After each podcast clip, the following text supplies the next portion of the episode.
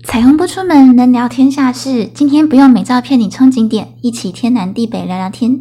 大家好，欢迎收听今天的彩虹不出门。必须说，从上一次啊，上一集我们聊到鬼压床的故事之后，嗯，我住在德国那一年的记忆都回来了。我已经很久没有仔细回顾那一年住在德国的故事，结果回忆一回来啊，我就发现，诶，我想起了蛮多跟动物有关的小故事，诶，所以我们今天就来聊聊我遇到动物有多康吧。大家知道德国会吃兔子吗？是不是想说怎么可以吃兔兔？好啦，我不是爱兔协会，也不是绿茶婊，它就跟澳洲袋鼠太多，然后就会吃太袋鼠一样，野生数量太多嘛。那兔子的繁殖力又是出名的强。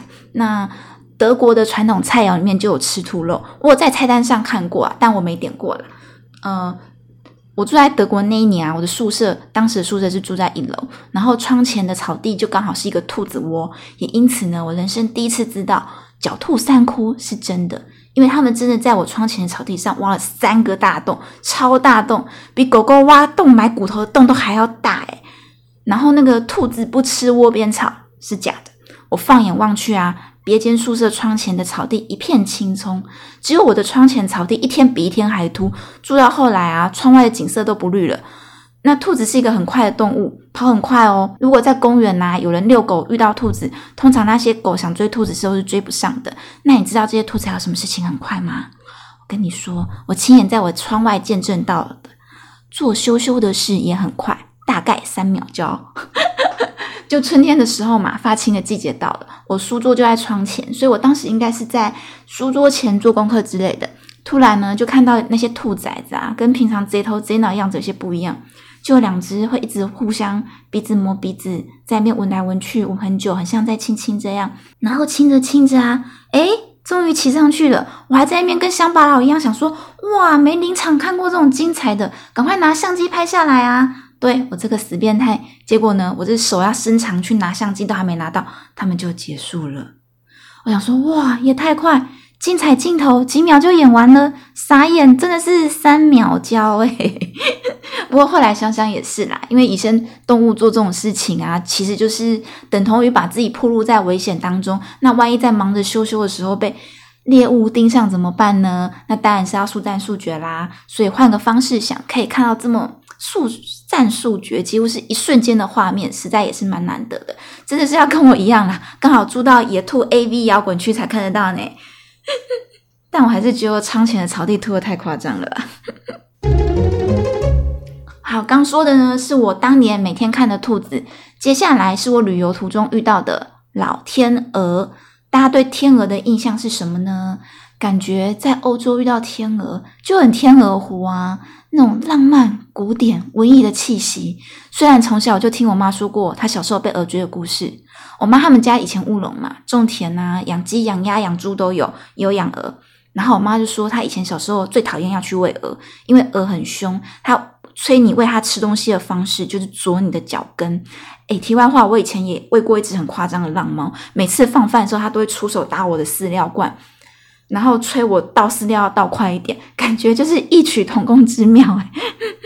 总之呢，我妈从小被啄到怕，而且左脚跟感觉好像要挑你脚筋一样，怎么这么狠啊？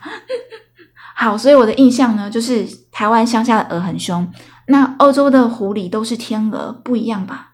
很优雅吧？然后呢，就在某次我去德国南部旅游的途中，坐在湖边的椅凳上。享受一片宁静美好的风景，望着山上的优雅，水里的悠游。哎，我没有在开车哦。兔子那趴结束了。OK，反正呢，就是看着一群白天鹅嬉闹在湖光水色之中。我拿出随身携带的零食，一罐品客洋芋片，口味我忘了，可能是洋葱或披萨吧。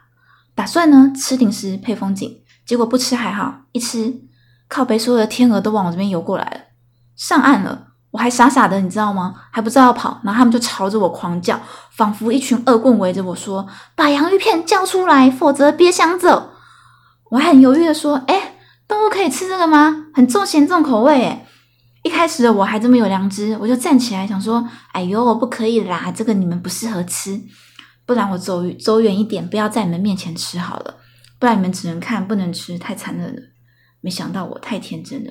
那群老天鹅就给我追上来了。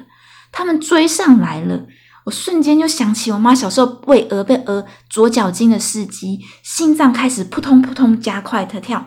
于是我就一边拿着洋芋片，一边呢逃离湖边，逃到湖边另外一张椅子上的老奶奶都对我大喊说：“洋芋片给他们，洋芋片给他们，给他们吃，不然是走不掉的的的的的的的的的。”德国老奶奶感觉是个老江湖，都这么讲了，我只好边逃边扔洋芋片，然后趁他们忙着低头吃的时候，转身加速逃跑。你们可以想象那个画面吗？很囧诶、可惜当年这个画面没有拍下来，不然我就可以卖给品客给他们当夜配了。标题：老天鹅不吃到绝不罢休的品客洋芋片，或是老天鹅为了吃品客攻击游客。从此呢，我对天鹅的优雅形象都破灭了啦。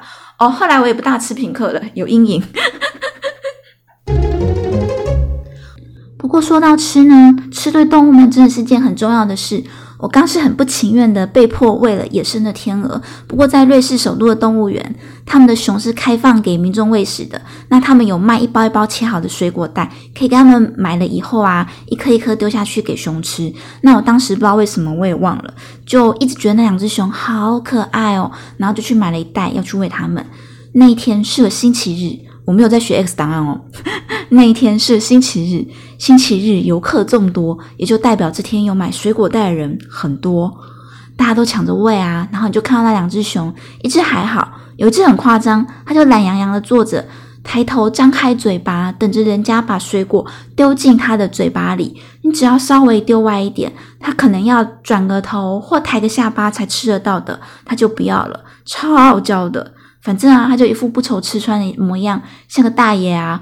啊，我们有时候丢难免失手，准头没那么好，或者是呢，有的是小朋友丢的没丢那么准，就看爱吃不吃的。情愿呢让切块的水果砸到他的头或砸到他的脸，他也不肯吃。可是那明明是他起来稍微动一下就接得到的那一种，他就是不要。话虽如此，还是觉得他好可爱哦，无法生气，就觉得看到熊熊好疗愈。那买一包不够，还要买第二包来喂。第二天呢，旅馆退房之后，我还想说：天啊，离开这个城市之前，我一定要再来看他一次，还是想要喂他吃果果。这天就星期一了嘛，上班日啊，游客锐减，环顾四周，只剩下我，只有我手上有拿水果袋。然后呢，昨天那只特别傲娇的熊，远远看到护栏上拿着水果袋我。哇！瞬间什么花招都来了，立马小跑步奔跑过来，深情款款的看着你，这里扭一下身体，那里地上滚个两圈。哇靠！拼命卖萌诶，怎么跟昨天差那么多啊？是游客没喂你就完全没得吃吗？然后我丢的每一块水果，他都想尽办法接住。后来很贱，就想说昨天稍微丢歪一点，就你就不要啊。要是我今天丢超歪嘞，你吃不吃啊？于是我就有一块啊，故意丢到离他有点远的位置，可能呢歪了将近有一公尺吧。哇，飞扑啊！前后两天判若两人，哎，判判若两熊啦！真的是他奶奶一个熊，当熊也这么现实啊！旅游果然可以让人开眼界啊！好啦，其实我相信没有游客的话，元芳应该也会喂他们吃东西啦。不是瑞士这样，欧洲这样，在台湾应该也是吧？我之前有去苗栗的飞牛牧场玩，也是有提供小朋友喂食动物的体验。我本来看到可以喂小兔子的时候啊，也想说哇，好久没有喂小兔子了，我也想喂。结果到了兔子区啊，看到兔子的吃相，我就放弃了，因为它已经吃到一个一整只圆滚滚、肥嘟嘟都动弹不得的感觉，然后两眼无神，只有嘴巴一直动，谁塞木材到它嘴里，它就盲目的一直吃。突然就觉得哇，好不健康哦，它应该吃过头了吧。